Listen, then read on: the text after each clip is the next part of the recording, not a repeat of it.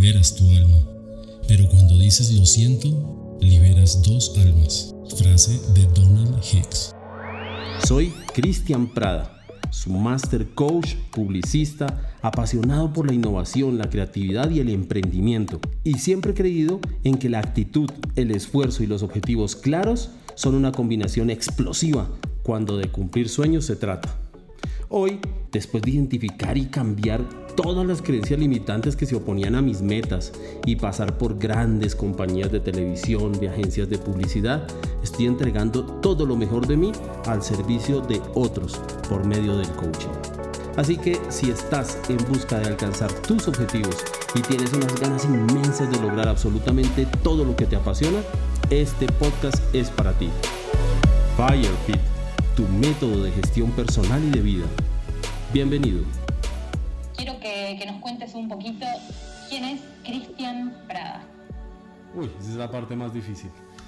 Bueno, te cuento, yo soy Cristian Prada, un colombiano publicista eh, de carrera. Digamos que hace muchos años he estado trabajando con televisión internacional, con canales como Fox Sports, Televisa, MTV, Nickelodeon, VH1 y después de haber hecho un recorrido por todos estos canales y estar como muy del área comercial, eh, me picó el gusanito del, de ser manager de talentos. Y me encontré con otra persona, un amigo eh, que, que, estuvo en la Argentina mucho tiempo, Oscar Córdoba fue arquero de Boca. Y nos unimos y empezamos una nueva, una nueva etapa en nuestras vidas donde empezamos a trabajar como yo como manager de él eh, y socios y empezamos a trabajar todo el tema de talento, de construir su marca personal, de hacer todo el tema de entrenamiento de Oscar para, eh, por ejemplo, estudió teatro, hizo temas de, audio, de fonoaudiología para aprender a hablar y esas cosas. Y nos metimos en el tema de los talentos, también por allá en Argentina estuvo jugando Fabián Vargas, quien es otro de, los talentos que tenemos aquí en la oficina como conferencista. Y, y así, y empezamos en eso y luego me picó el tema del coaching. Y precisamente para poder hacer estas charlas y para poderle contar a la gente de mejor manera, pues estudiamos coaching junto con Oscar y yo terminé siendo, haciendo un máster en coaching y, y, pues bueno, aquí me tienes, jugando al Master Coach y, y aprendiendo de todos ustedes que son los que más saben. Increíble, la verdad, una trayectoria gigante, como yo te estuve describiendo estos días cuando eh, cuando difundía la charla, ¿no? El vivo. Perdón, pero ¿se me ve bien ahí? Porque yo me veo bien, pero no sé si se me ve la cabeza cortada. Suele no, ya, ya. Al principio sí. En principio sí, pero ahí ya está perfecto. Bien, no toco más. Ahora cuéntanos de ti. Eh, bueno, yo, eh, bueno, mi nombre es Giselle. Em, ay, qué difícil esto, ¿no? De definirse, pero voy a tratar de hacerlo muy rápido. Igual como siempre digo, uno trata de definirse a través de una profesión y por ahí no representa lo que somos. Em, pero bueno, me dedico a marketing digital actualmente y también me ha picado el bichito del coaching y quiero contar muy brevemente qué es un coach, qué, es el coaching, de qué se trata para aquellas personas que por ahí no, no lo tienen muy en cuenta. Y realmente es muy importante en la hora de emprender, llevar a cabo y llevar adelante un negocio, sobre todo cuando lo haces solo, desde cero y que todo depende de vos. Em, un coach es un mentor, es una persona que te guía para poder encontrarte con vos mismo, poder identificar cuáles son tus valores, cuáles son eh, tus metas en la vida y poder alinear con todo eso las acciones que vas llevando día a día para acercarte justamente a esa meta corregime cualquier cosa que, notes que me vaya. Em, pero bueno, al menos para mí eso es un coach y mm, es sumamente gratificante cuando podés lograr unificar tus valores con tus metas y las acciones que vas haciendo, esto de, de lo que sos, con lo que haces, con lo que pensás y hacia dónde vas porque el universo solo se acomoda y te empieza a dar empujones y oportunidades para decirte es por, es por acá, estás yendo perfecto. Y bueno, y de esa forma fui conectando con un montón de gente gracias a la cuarentena, un montón de personas de distintos lugares del mundo que no me hubiera imaginado jamás, como por ejemplo este momento. Así que bueno, así llegamos ambos a esta hermosa charla en la que hoy queremos hablar de algo muy importante que sirve para poder avanzar, tanto sea en la vida en general, uno como persona, como en los negocios y hago hincapié en esto, ¿no? En la hora de emprender.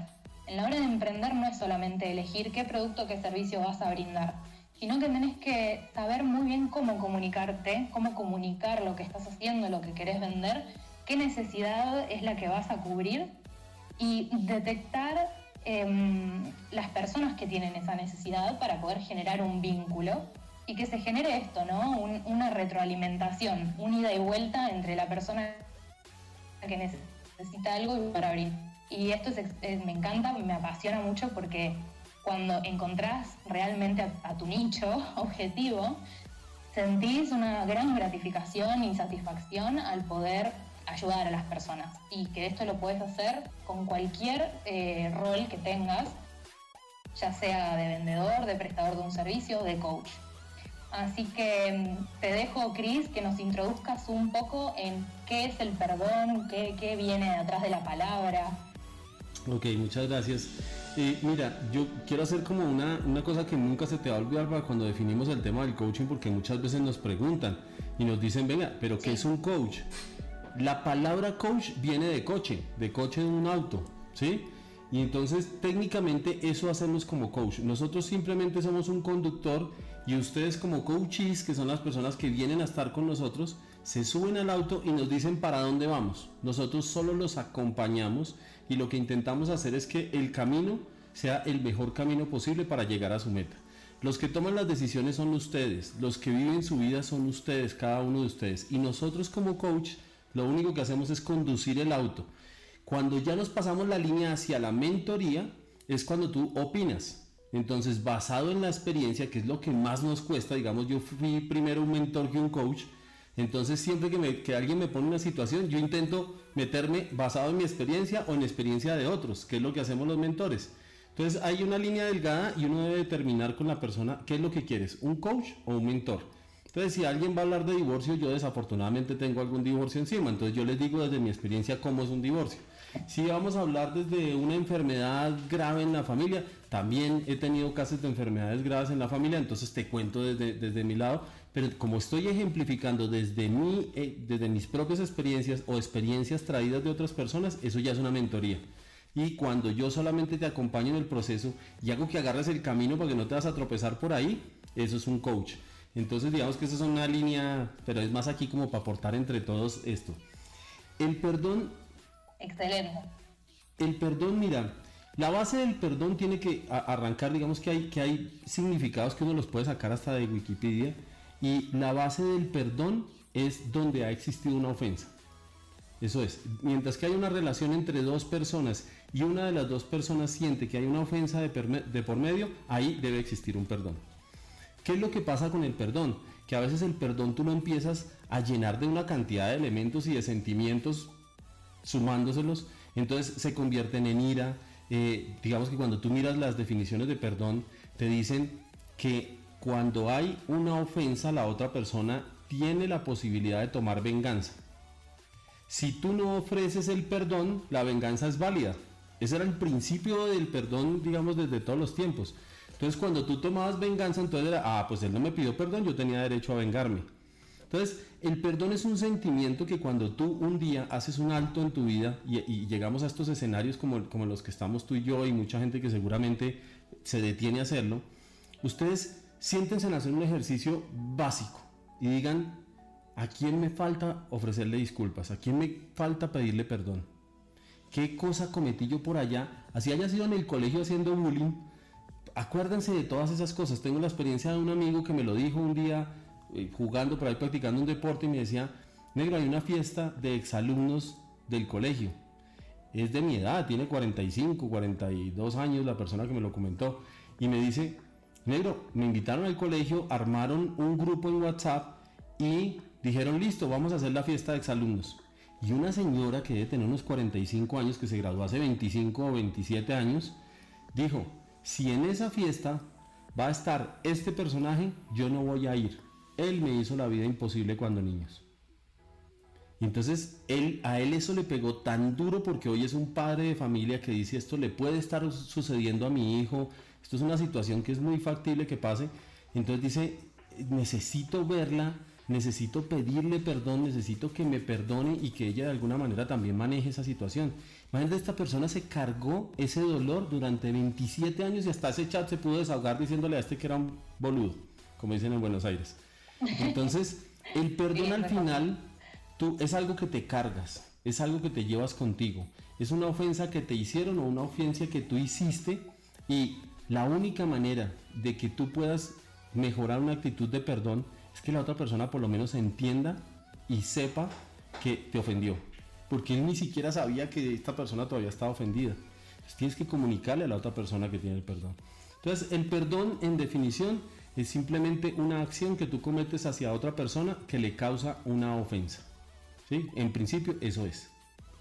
Ahí vamos. Bien, y que genera este tipo de sensaciones que vos decías, ¿no? Dejando como abierta la puerta a la venganza, el rencor, culpa también a veces, cuando no podemos pedir perdón por una situación, tal vez como explicaste tu compañero de la secundaria, seguramente en ese momento no pensó que estaba haciendo daño y al saberlo se le habrá generado una culpa que sí, necesitaba salir a, encontrar a esta mujer y pedirle perdón. Eh, amargura también, ¿no? Y, está bueno eh, saber cómo identificar todos esos sentimientos para poder resolverlos, justamente.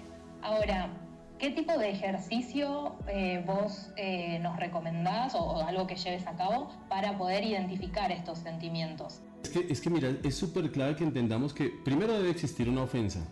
Y lo segundo para que exista un perdón es que los dos deben saber que existe dicha ofensa. Si una de las dos partes no sabe que existe la ofensa, no puede existir un perdón entre los dos. De esta persona simplemente va a estar cargada de un deseo de venganza, de una ira, de un odio, de una cantidad de cosas que como este no sabe, no puede haber una relación de perdón. Entonces, siempre que ustedes esperen que alguien les ofrezca una disculpa o les dé un perdón, o que ustedes esperen perdonar a alguien, la base de todo esto es comunicarlo. Y, lo, y uno de los, de los, una cosa muy fácil para saberlo, es que tú ves que la persona cambia de actitud. Cuando tú sientes que una persona en una relación de pareja, en una relación de amigos, ves que hay un cambio de actitud, sospecha porque ahí puede estar pasando algo, pero comunícate, que te digan que tú has cometido un error o que tú le digas a esa persona. Nunca se come, mira, una vez dice, mire, él la conmigo, pero yo prefiero dejarlo así. Si esa persona cometió un error con usted y usted prefiere dejarlo así, eso va para su morral, eso va para tu tula aquí atrás y te lo vas a cargar y te lo vas a llevar toda la vida. Entonces comunícalo y haz que el, ofendido sepa que te puede perdonar. Si ya lo hace o no lo hace, eso es un tema de voluntad que ahora por, más adelante seguramente podamos hablar de eso. Pero lo, tiene que, lo tiene que determinar. ¿Qué ejercicios deberíamos hacer? Esto es como cuando estaba hablando eh, en estos días de marca personal, creo que por ahí escuchaste algo. Y, y, cuando estás, cuando todo, todas las cosas que, que nosotros intentamos hacer en nuestras relaciones de vida parten de nosotros autoconocernos, de nosotros analizarnos, de nosotros sentir qué es lo que tenemos por dentro. Cuando ustedes hagan ese análisis y se dan cuenta que yo tengo un perdón pendiente, tanto de ofrecerlo como que me me lo ofrezcan, si quieren anótenlo, porque estos perdones a veces o estas ofensas se me pueden volver creencias y esas creencias toman unas raíces tan fuertes que te pueden causar no ir a la fiesta de exalumnos. Porque yo tengo la creencia de que si me voy a encontrar con este tipo que estuvo hace 28 años conmigo estudiando en el colegio, me va a hacer bullying y me va a hacer pasar un mal momento. Y date cuenta que es una creencia que te limita y que no te deja disfrutar a lo mejor de momentos. A lo mejor se conocen hoy en día y podrían ser los mejores amigos y podrían compartir muchas cosas de lo que es la crianza de sus hijos, pero no lo hacen porque ya se te volvió una creencia. Entonces, la invitación es un poco a determinar cuáles son esos perdones que ustedes tienen pendientes de dar o de recibir y cuáles son esas creencias que los limitan y no los dejan avanzar, escríbanlas y pongan en una hoja lo que me deja avanzar y lo que no me deja avanzar. Y van a encontrar que ahí van a encontrar cositas de perdones que tenemos pendientes y háganlo, créanme que se van a aliviar. Perfecto, la verdad me parece un ejercicio hermoso esto de fomentar la comunicación, ¿no? Y como bien decías, si notas que un vínculo cambió, pero la persona no te expresó nada, tampoco hacerte el tonto, ir y preguntar vos. che, ¿te pasa algo? ¿Estás bien? ¿Te enojaste por algo? No sé. Como que a veces mm, también tenemos que hacerme a culpa de eso, que nosotros detectamos esas situaciones y por no enfrentarlas las dejamos pasar. Em, eso me pareció súper, súper bueno para detectar como qué cosas tenemos que perdonar de, a los, de los demás y a los demás.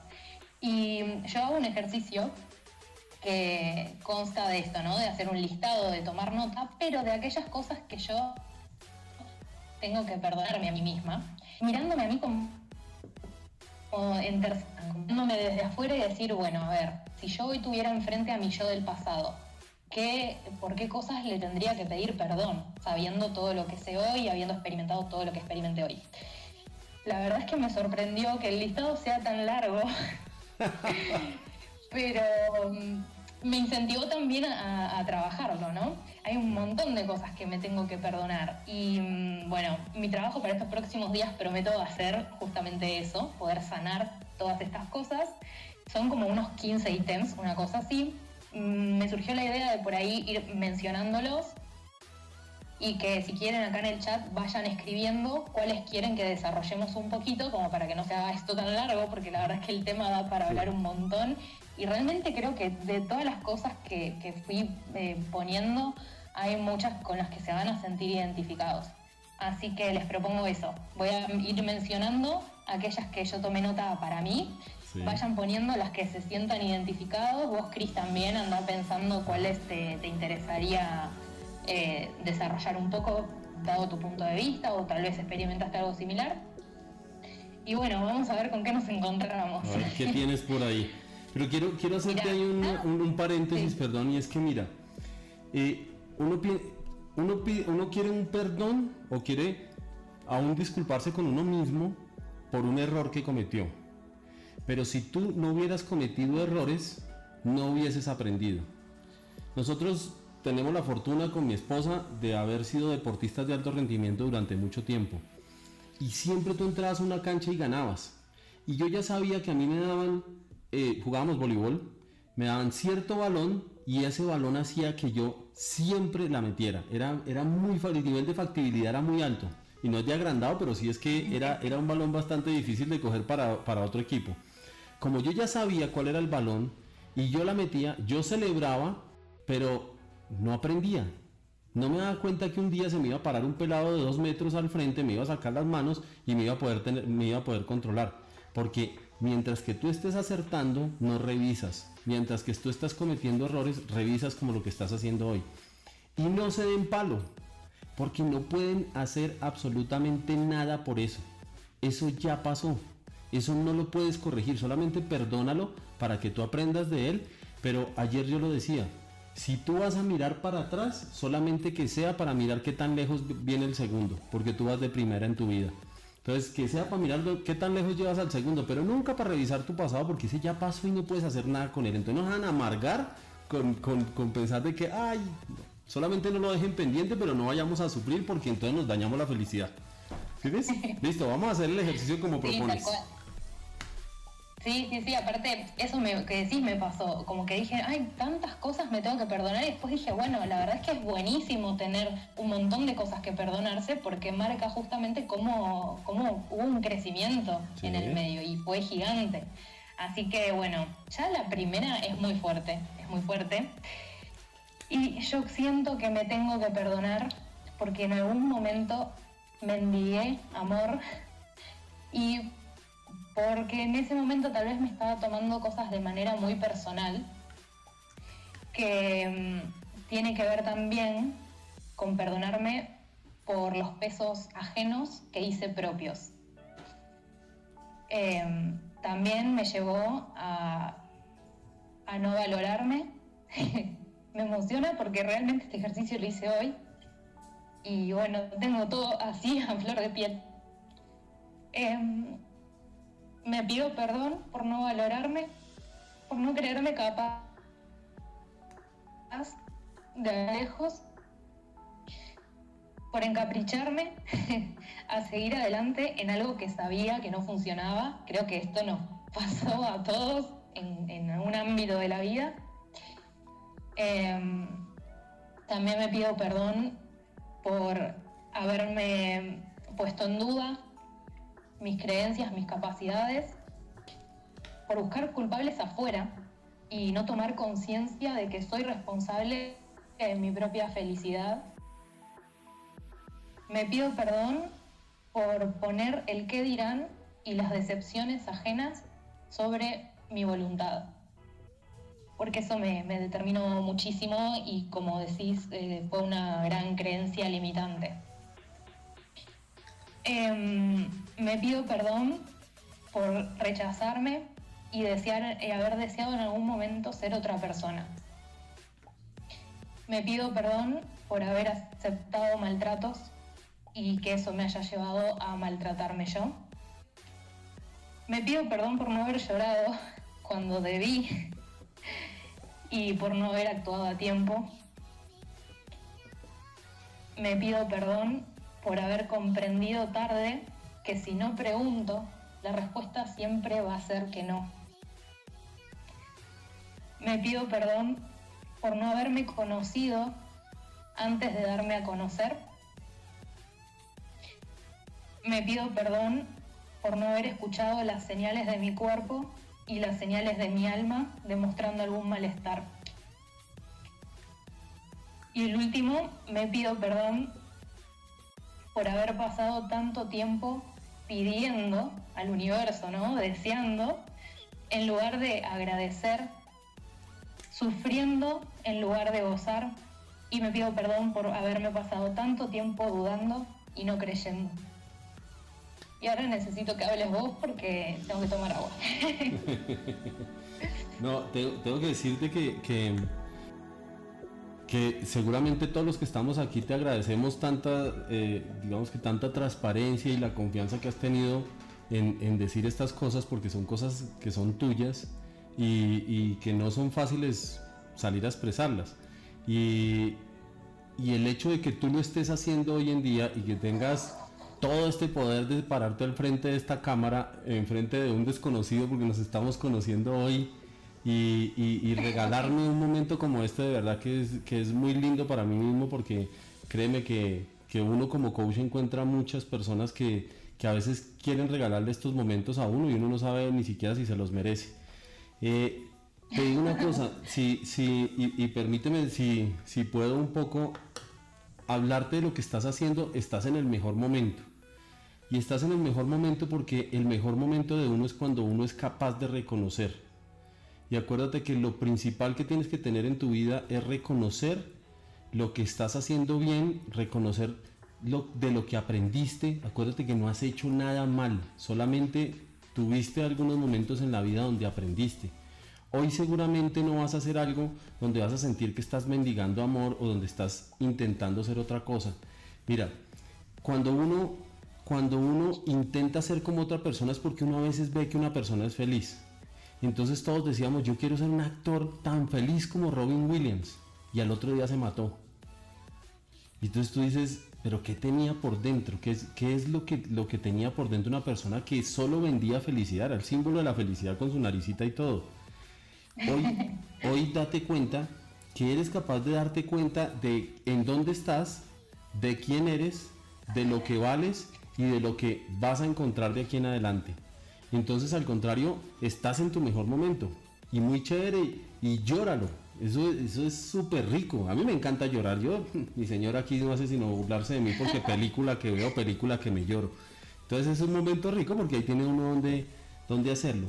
Mira, nunca busquemos la felicidad en la felicidad de otro. Ni de tu pareja, ni de ver a otra persona. Cuando yo quiero empezar a parecerme a alguien, cuando yo envidio el estilo de vida de alguien, me desdibujo yo mismo. Recuerda que nosotros vinimos a esta tierra, crean en lo que ustedes crean, en el Dios que quieran, no crean en Dios, lo que sea. Pero nosotros vinimos a esta tierra a hacer algo. Lo que nosotros tenemos que hacer es ser felices. Porque acuérdate que nosotros vinimos a la tierra a hacer, a hacer y después a tener. Si tú logras hoy ser un ser auténtico, un ser diferente, logras encontrar todo este espíritu súper chévere que tienes, logras ser tan transparente como estás siendo con nosotros en este momento, estás con el terreno abonado y con las bases listas. Ya aprendiste. No imiten a nadie porque se desdibujan. ¿sí? Esto tal vez es Daniel Javif el que lo dice, que también lo escucho por ahí, que dice, si te quieres parecer a alguien te vas a desdibujar. Y resulta que va a llegar un día en que te vas a cansar de imitar al otro esperando ser tan feliz como él. Y resulta que ese esa persona que estás intentando imitar, un día sale como Robin Williams o como todos estos personajes que han pasado en estos días que han resultado, se, suicidaron. Y uno dice, pero ¿por qué se suicidó? Tenía mujer, hijos, plata, éxito, actuaba, no sé qué, no tenía la felicidad. Entonces, hoy es simplemente una invitación a que hagan ese ejercicio que hiciste tú, que de nuevo te digo gracias infinitas por lo que acabas de hacer, que lo escriban y que piensen qué aprendieron de cada cosa en lo positivo. Tú dices, estaba dudando de mis creencias. ¿De qué creencias dudaste? Entonces, sácale el listado. Eh, dudé de creer que las mujeres no somos capaces. Que las mujeres somos capaces, las mujeres somos capaces es otra creencia.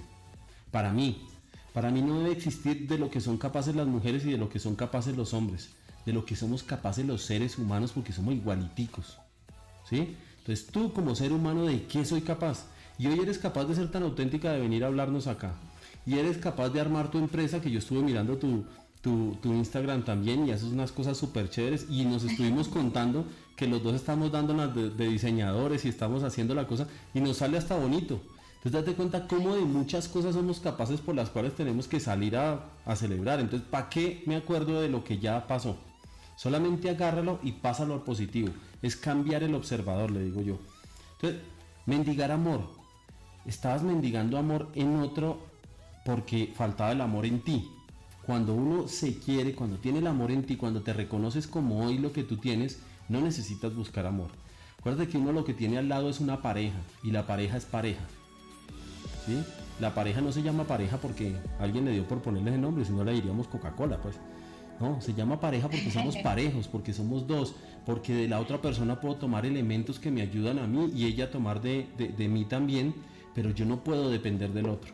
Siempre soy yo auténtico porque esa persona se me acercó por algo que tengo yo que lo hace diferente y que lo hace el feliz.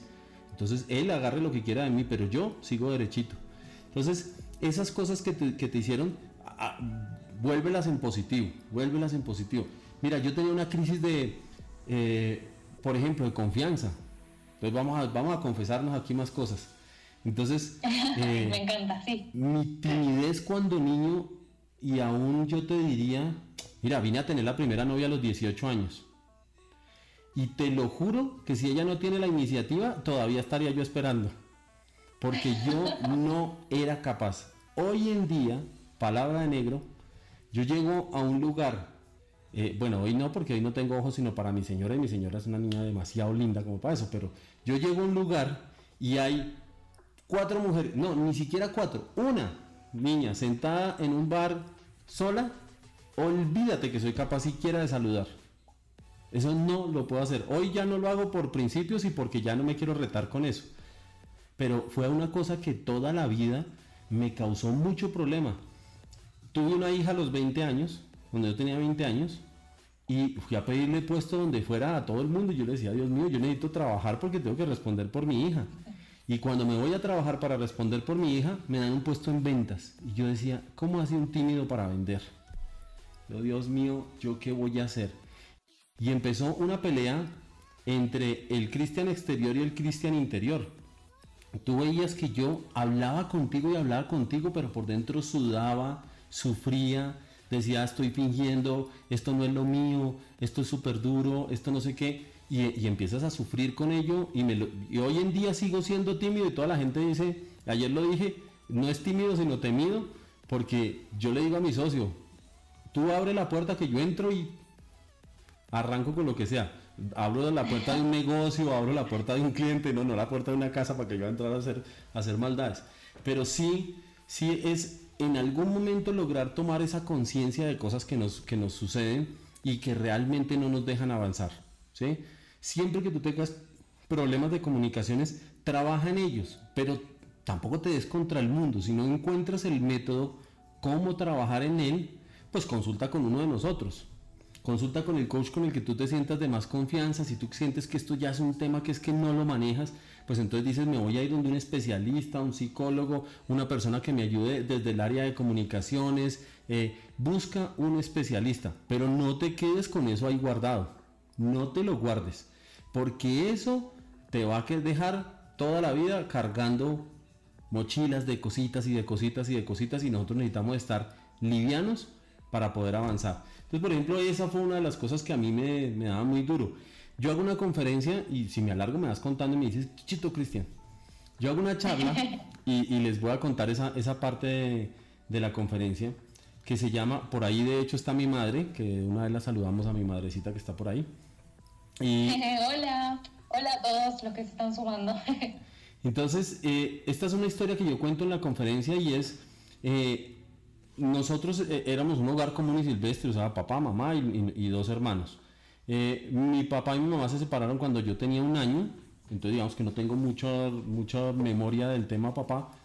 Y en algún momento de nuestra vida la situación económica estaba muy fuerte, estaba muy dura. Y entonces mi madre dice, ella toma la decisión de irse para Estados Unidos a trabajar en lo que se le atravesara, lo que fuera por, con tal de sacar a sus muchachos adelante. Pero en ese momento, digamos que estábamos en Colombia, eh, mi mamá me dice, vas a ir a vivir con los abuelos, digamos que era mucho más sensible mandar al niño, al varón de la casa, a vivir con los abuelos, mi madre eh, estaba con mi hermana. Yo me voy a vivir con mi abuelo, pero mi abuelo era un abuelo campesino, eh, que era una persona que venía de formar hijos con la mano dura, con mano fuerte, que tú aprendes con el ejemplo.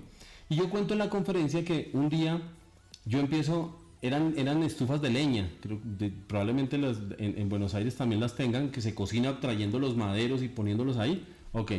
Entonces en, la casa de los abuelos se cocinaba ahí, entonces mi abuelo me decía, cuando llegue del colegio, usted va a empezar a arrumar leña y va a empezar a sumar maderos y maderos y va dejando todos esos maderos al lado de la estufa para que la abuela pudiera cocinar o la persona que nos ayudaba. Cuando usted ponga tantos maderos que usted ya no alcance a poner el, el último de arriba, es cuando usted debe sentir que se ganó su almuerzo. Ahí usted se ganó su almuerzo. Entonces yo me iba, traía la leña, la empezaba a arrumar allá, a ponerla allá encima y a ponerla allá encima, hasta donde alcanzara yo a poner leña. Y yo decía, listo, ya me puedo sentar a almorzar con el abuelo. Y me siento a almorzar con mi abuelo y mi abuelo dice, no, no, no, no, no, no, a mí no me gusta almorzar con negros. Entonces, tú, un niño, no sé cuántos años tendría, 8 años o 10 años, eh, entender yo o sea, hoy me envidia mucho porque esto yo no le digo ni negro, esto es beige mediterráneo. Mira, esto me ha costado plata para estar en ese tono. Entonces, beige, mediterráneo, beige voy a mediterráneo. eso porque Eso Entonces, desde niño yo podría haber pensado que eso era una actitud racista, que era una actitud no sé qué, y de pronto mucho tiempo cargué eso. Pero con el tiempo aprendí que a ti te tiene que costar el ganarte tu almuerzo, a ti cada cosa por la que vas a luchar significa que tú tienes que sumar un madero. Entonces cuando yo empecé con el tema del coaching dije, yo tengo que empezar con el coaching transformacional, luego con el, con el coaching eh, motivacional, luego tengo que estar con el coaching de vida, luego tengo que estar con el coaching y empecé a sumar varias cosas de coaching y empecé a sumar varias y varias y varias hasta que cuando un día me llaman y me dicen, Cristian, usted ya tiene el título de Master Coach. Y yo, uff, ese Master suena tan fuerte. Uy, Dios mío, pero ¿qué fue lo que hice? Llené mi estufa de leña. ¿Sí? Entonces, esas cosas que te han pasado y que nos han pasado muchos acá, como esta historia que les acabo de contar, simplemente busquen la manera de transformarlas, de cambiar el observador y de, dejar, de no darse palo por él. Tú hoy sabes la manera en que no vas a, a mendigar amor. Tú sabes la manera en que tú no vas a hacer. Mi madre me escribe ahí, él te amaba, estoy absolutamente convencido de eso. Si mi abuelo no hubiera querido que yo fuera un buen tipo, no me había puesto a hacer muchas de las cosas que me hizo. Yo hice ordeñar una vaca, yo sé sembrar, yo sé coger moras, yo sé coger calabazas, yo sé hacer, coger no en Buenos Aires, sé eh, arrancar. No igual en el contexto. sé arrancar calabazas, moras, eh, sé sembrar, sé hacer muchas cosas gracias a las enseñanzas de mi abuelo, pero sobre todo me enseñó que uno siembra una semilla y un día tiene un fruto. Que tú acumulas una leña y un día tienes un fruto. Hoy tú eres la mujer que eres gracias a todas esas experiencias que te tocaron. Entonces todos sumen sus experiencias, agarren sus experiencias y felicítense por esas experiencias que tienen. Porque si no las tuvieran no son los que son hoy día. Yo, Cris, no quiero dejar pasar acá todos los comentarios. Eh, uno en particular de, de, Mariel, mi amiga Mariel, una de esas personas que te acompañan. Como que vivís las mismas experiencias al mismo tiempo con esas personas, es increíble, vas transitando el mismo camino. Y qué bueno que acá puso, ya quisiera yo tener tu color de piel. esto es duro, esto es duro, Mariel, esto ha sido un trabajo fuerte. Yo ahí aprovecho, saludo también a algunos amigos, está Silvana, está mi madre, mi esposita también entró por allá, fue de los primeros, acaba de, entrar su dupla de voleibol que era Tatiana Martínez. Eh, también una mujer súper chévere. Entonces un saludo a todos los que están. Mi tía Alice creo que también está por ahí. O sea, toda la familia está conectada. Ay, muy bien. O sea, toda tu familia me vio llorar. Buenísimo. bueno, y nada, ya que apareció ahí mi amiga Mariel, quiero aprovechar para agradecerle porque ella me hizo conocer Osa, como es el, sufismo, no sé si, si conoces, eh, trata más que nada como de es, eh, la esencia espiritual del Islam y trata con relatos de traer metáforas que nos hagan reflexionar todo este tipo de cosas. Y encontré un, un cuento sufi que habla justamente del perdón y me pareció que era el momento perfecto para compartirlo, así que se los voy a leer. Dice así, un maestro le pide a sus alumnos que ese día lleven a la clase una bolsa de plástico con papas. Tienen que llevar tantas papas como problemas no resueltos tengan con las personas, ya sean amigos, familia, conocidos o cualquier otro tipo de persona. Una vez en el aula, les hace escribir el nombre de cada persona en una papa. Luego todas las papas deben ponerlas en la bolsa de plástico y colocarlas en su mochila. Algunos cargaban mochilas realmente pesadas. La premisa, marcada por el maestro, era cargar la mochila todo el día a todas horas y todos los días, sin excepción, hasta que pudieran concluir los problemas de todas las papas. Con el paso de los días, el calor y la bolsa cerrada, las papas comenzaron a pudrirse y a hablar mal. El peso de cargarlas a diario, de no olvidarse en ningún momento, hacía que tuvieran que poner toda su atención en la mochila y que dejaran de lado asuntos mucho más importantes. Dejaran de ver las cosas bonitas que la vida les deparaba. Finalmente el maestro reunió otra vez a sus alumnos con sus mochilas y sus bolsas de papas podridas el aula olía tan mal y las caras de los alumnos no eran buenas. Ninguno tenía ganas de sonreír. Estaban muy ocupados tapándose la nariz. El maestro les hizo las siguientes preguntas. ¿Ha sido uno? ¿A que huele realmente mal? ¿No es insoportable acaso el olor? ¿Ha resultado pesado cargar la mochila a todas horas del día?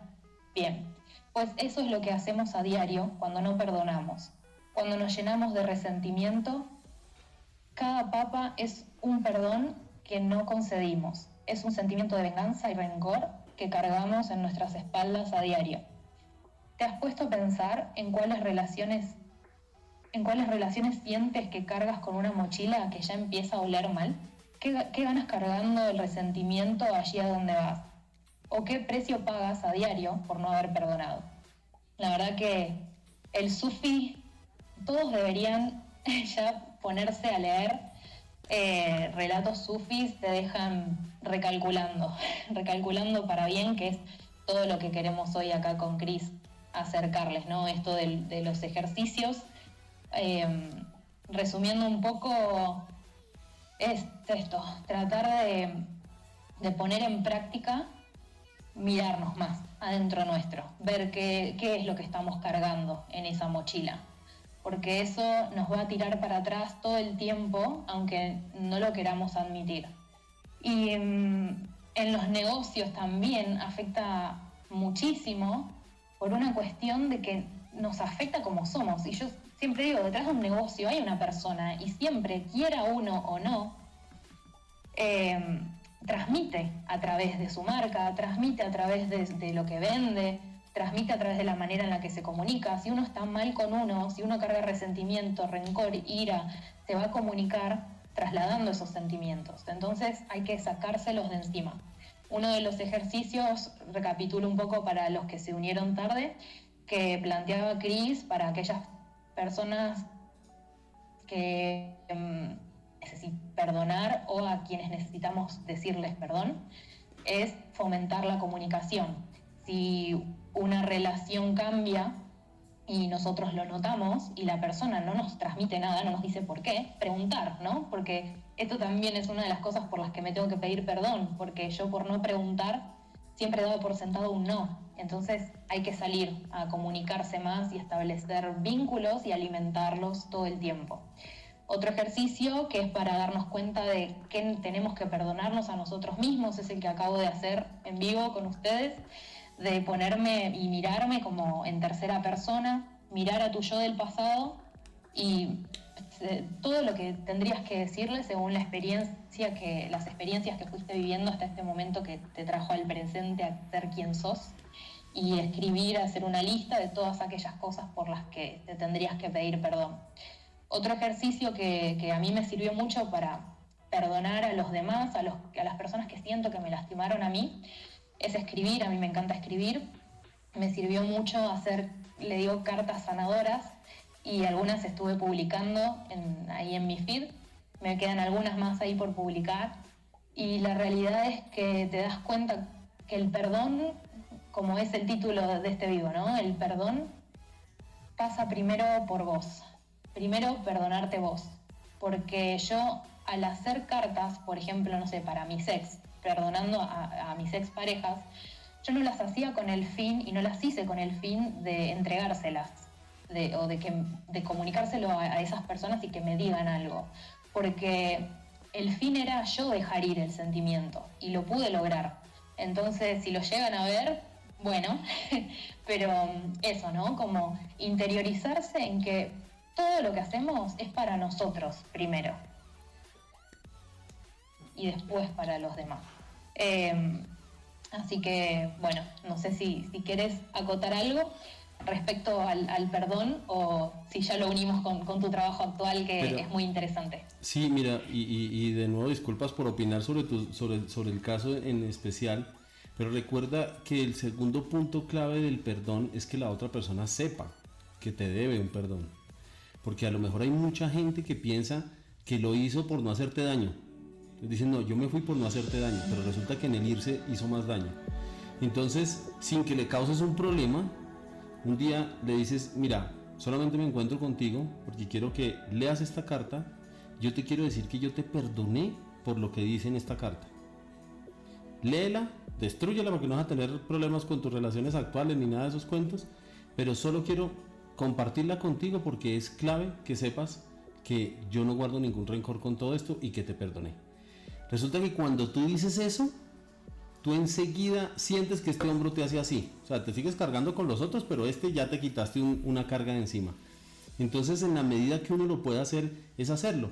Mira, hay otra cosa en la que uno no se debe castigar y es que cuando, cuando uno debe ofrecer un perdón, cuando estoy ofreciendo a alguien una disculpa, eh, yo lo que tengo que acordarme es que todo lo que por lo que yo estoy ofreciendo eh, o estoy pidiendo una disculpa está basado en el amor. Y seguramente hubo muchas acciones que me llevaron a enamorarme de esa persona o que me llamar, si es una amiga común y corriente, me, llevaron a quererlo tanto, entonces siempre el amor está ahí. Entonces intentemos poner el amor por encima y acordémonos de todas estas cosas buenas, esas cosas buenas y pensemos que es la segunda cosa que uno debe hacer me salgo de mí y me pongo en los zapatos de ella. Y pienso, ¿por qué? ¿Cómo se estará sintiendo ella? A lo mejor ella se siente ahora peor porque sabe que cometió un error contigo, porque sabe que te hizo daño, porque también te quiere, porque también surgió una relación de ahí. Y al ponerte en los zapatos de ella, puedes alcanzar a sentir qué está esperando esa persona también. A lo mejor no tiene la valentía que tienes tú de escribir ese perdón y de generar ese perdón.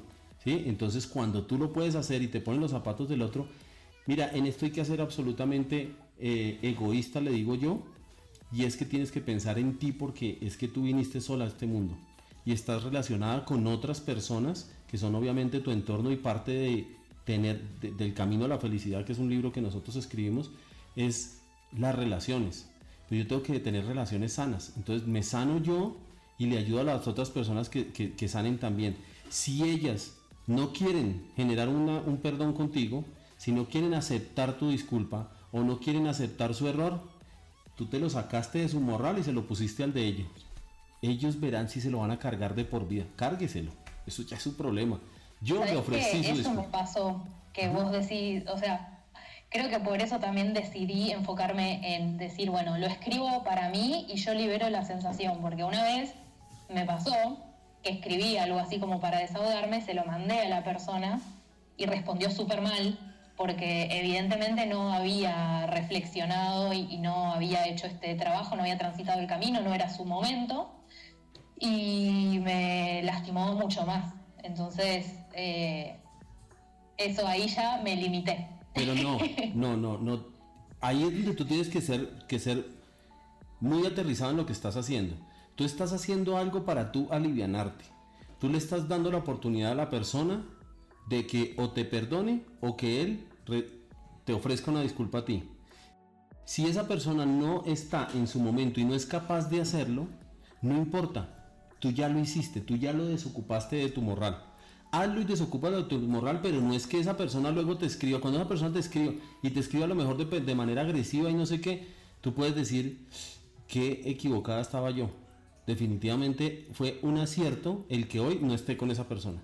Porque definitivamente no puede ni siquiera conocerse. celular. Perdiste hasta tu número de celular, no. Déjalo que él se cargue, que esa persona se lleve eso. Eh, por ahí nos dice Grupo GIR, dice, ¿por qué lo más difícil es perdonarse a uno mismo? Perdonarse a uno mismo a veces le pega en el ego. Eh, eh, por eso es que tiene que ser tan auténtico cuando, mira, hay, hay varios estudios por ahí, hay uno que se llama el Enneagrama que te ayuda a mirar cómo estás tú por dentro. Y cuando tú haces esos análisis, te hacen unas preguntas que uno la quiere contestar como si fuera una entrevista de trabajo. Y ahí es donde tú no debes hacer eso. Acuérdate que esto es una reunión tuya contigo. Entonces, ¿para qué te mientes? Si es que si tú te mientes, tú sabes que te estás mintiendo. Entonces, cuando tú te vas a ofrecer de verdad el perdón y dices voy a perdonarme yo o voy a perdonar a alguien o le voy a ofrecer una disculpa a alguien, tiene que partir de la base de que eso sea absolutamente transparente, que sea real. En la manera que tú lo puedas hacer real, lo vas a lograr. Nosotros tuvimos la oportunidad con mi esposa, por ejemplo, de estar en Estados Unidos con, con Anthony Robbins. Y, y él habla sobre el tema del perdón. Y mira, lo hace, lo hace tan supremamente simple que dice, mire, yo me lo quito, le ofrezco disculpas, si usted no las quiere, me las quiere devolver, yo me quito y que pase derecho su disculpa y no me importa. Pero me aliviano y me aliviano a las malas. Y créeme que sí se siente ese, ese pedazo ahí arriba. Y no, no seguir, cambiar desde el observador también cambiar el lenguaje. Y entonces no, no volver, por ejemplo, hay, hay relatos chéveres ahí. Tú siempre tienes que pensar que tú tienes que avanzar pero además de que tú tienes que avanzar en la vida, también tienes que subir. Si tú tienes un morral pesado, tanto avanzar cansa como subir cansa. La única manera de que tú avances y subas es quitándote peso. Si tú subes y avanzas, es lo que pasa cuando tú vas a dictar una conferencia. La única manera de tú ver a los últimos de la fila es cuando tú estás más alto. Entonces cuando tú avanzas, subes, ves allá a los últimos, la última banca en un teatro, los ves cuando estás arriba. Entonces piensa que en esa última banca se va a quedar la gente que no tuvo la capacidad que tuviste tú de generar perdón o de ofrecer una disculpa. Ellos están sentados allá en la última banca, les falta por avanzar y les falta por subir una cantidad. Tú ya lo hiciste, ya estás liviana, sigue avanzando y sigue subiendo, que eso nadie te va a detener en eso. Y suma siempre lo positivo. Dímelo. No, digo que a medida que lo ibas describiendo me imaginé como la situación que uno tiene que perdonar que se genera con otra persona como una mochila gigante y que se lleva entre los dos. Y por ahí cuando yo hago eh, este, esta reflexión de, perdonar, me saco mi parte y lo dejo cargando al otro. Entonces, después de ahí el otro que vea lo que haga y a su tiempo lo hará. Mire, mi, esposa me aplaudió, o sea que hoy me toca doble ración de carne esta noche.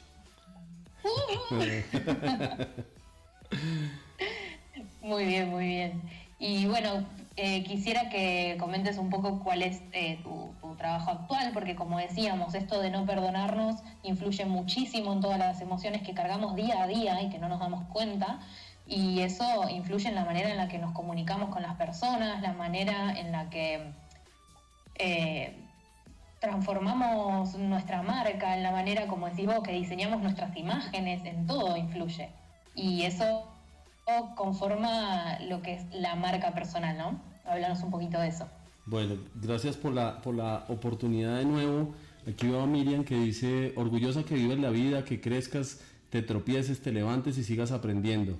Te amo y si me equivoco te pido perdón. Dime. Esta es mi madre. Ah, qué linda. No te equivocas. Mira, si mi mamá eh, no estuviera, yo no podría estar hoy acá, básicamente porque ni siquiera estoy parando a comer. Y viene ella y me llama y está todo el tiempo encima a ver qué te puedo alcanzar y está todo el tiempo mm, eso, ¿no? Apoyándome. Y la verdad que tener el apoyo de los padres y de tus amigos, de tu familia, de todas las personas cercanas es fundamental. Es súper lindo. Un, gran recurso. Bueno, te cuento con respecto a tu pregunta. Em, hoy estoy trabajando, digamos que como te dije, soy master coach y ayudo a algunas personas, digamos que en estas épocas de pandemia pues pasan cosas, la gente está presionada, eh, a veces sienten miedo, a veces sienten ira, a veces este tema de que no sabemos si abren, si cierran, si podemos, si no podemos, el tema económico, todos esos miedos que empiezan a generarse con todo esto, eh, pues obviamente son, son, son complicados y, hay mucha gente que nos consulta por ese tema y, hacemos unas sesiones de coaching donde, donde empezamos precisamente por el autoconocimiento, por, empezar a esculcar a, a cada uno desde desde el ser humano. Cuando tú te conoces bien, puedes empezar a hablar de cuál es tu marca personal. Para las personas, la marca personal es lo que creen los demás de ti, es lo que tú has logrado posicionar en la mente de los demás acerca de ti. Entonces que digan, eh, eh, no, es que tú eres súper divertida, eres linda, eres auténtica, eres original, eres una, excelente amiga, no sé qué, de eso te has encargado tú. Sin querer queriendo, como diría el chavo, pero así va pasando. Que empiezas a sumar y a sumar y a sumar, a sumar. ¿De qué se trata? Que hoy en día nosotros trabajamos para marcas, para empresas y no nos damos cuenta que nosotros armamos una marca de la empresa pero no trabajamos en la marca propia. Entonces cuando nosotros publicamos algo en una red social que va en contra de lo que nosotros queremos que la gente piense, pues hagámoslo de manera un poco más calculada y pensemos cómo estamos haciendo las cosas. Pero eso que nosotros publicamos debe corresponder a lo que te hace feliz.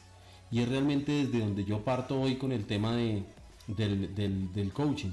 ¿Qué es lo que te hace feliz? ¿Qué es lo que te hace de, verdad quitarte la cobija por la mañana, saltar y empezar a comerte el mundo con ganas?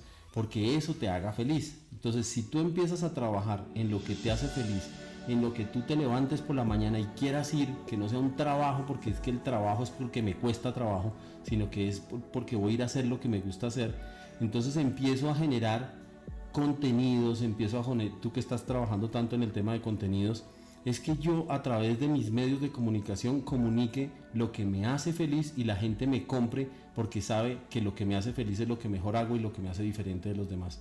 Entonces trabajamos en un tema de marca personal con, algunas personas, hoy tenemos talentos, digamos, gente reconocida y tenemos personas tan normales como yo que, que queremos empezar a construir una imagen y que queremos que la gente sienta que podemos ayudar y les digo, si quieren ser felices, piensen en cómo le pueden servir a alguien.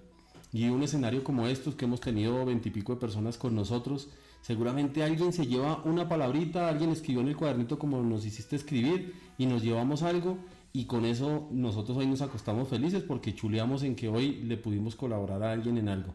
Y esa es la, la idea de poder ser feliz, cuando tú puedes reflejar en otra persona o entregarle a otra persona algo que le saque una sonrisa, que lo haga sentir descargado, que alguien haga su lista hoy y se olvide de perdones y de cosas que lo están cargando, no se lo lleven más a la cama, no se lo lleven más a la vida, no carguen más esa mochila que no merecen ustedes estar cargando ese peso cuando es tan fácil que con una comunicación se lo saquen de encima.